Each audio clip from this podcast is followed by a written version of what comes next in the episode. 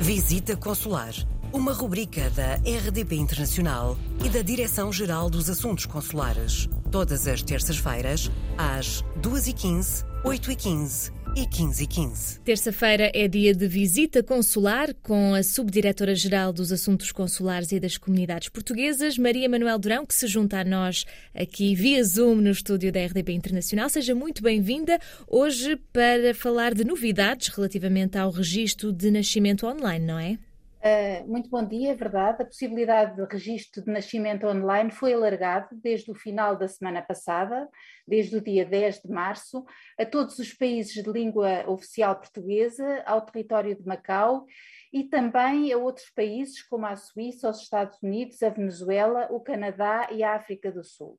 Ou seja, os portugueses residentes nestes países que queiram atribuir a nacionalidade portuguesa aos seus filhos recém-nascidos, e atenção, até um ano de idade, podem pedir o registro de nascimento online de forma gratuita e sem necessidade de se deslocarem a um posto consular.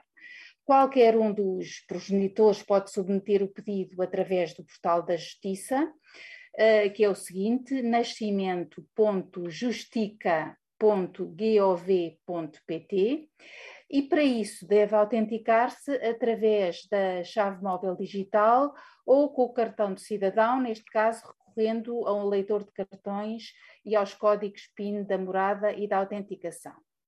Depois, completa o formulário que está disponível no site e anexa a declaração de nascimento emitida pelo hospital e o registro de nascimento local.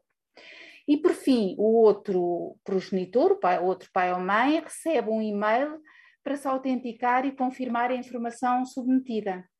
Eh, é claro que se os documentos estiverem numa língua diferente do inglês, francês ou espanhol, devem ser acompanhados de um formulário multilingüe ou de uma tradução certificada para português. Eh, logo que a Conservatória de Registros Centrais completar o processo, os pais recebem uma cópia da certidão por e-mail e o original recebem-no correio. Só para vos dar uma ideia, até hoje foram recebidos, foram pedidos quase 800 registros de nascimento online a partir do estrangeiro. Isto porque o seu serviço já está já estava disponível para os países da UE e do Reino Unido. Agora, com esta nova decisão e com este alargamento, passam a estar abrangidos 58 países. Eh, para consultar a lista completa dos países e, eventualmente, solicitar mais alguma informação ou esclarecimento, uh, poderá sempre consultar o portal das comunidades, o portal da Justiça ou a página do IRN, do Instituto de Registros e Notariado. Muito bem, estaremos atentos a todas as atualizações que venham a chegar e para a semana cá estaremos para mais uma edição do Visita Consular. Muito obrigada, Maria Manuel Durão, e até para a semana. Coloque as suas questões através do mail visitaconsular.rtp.pt.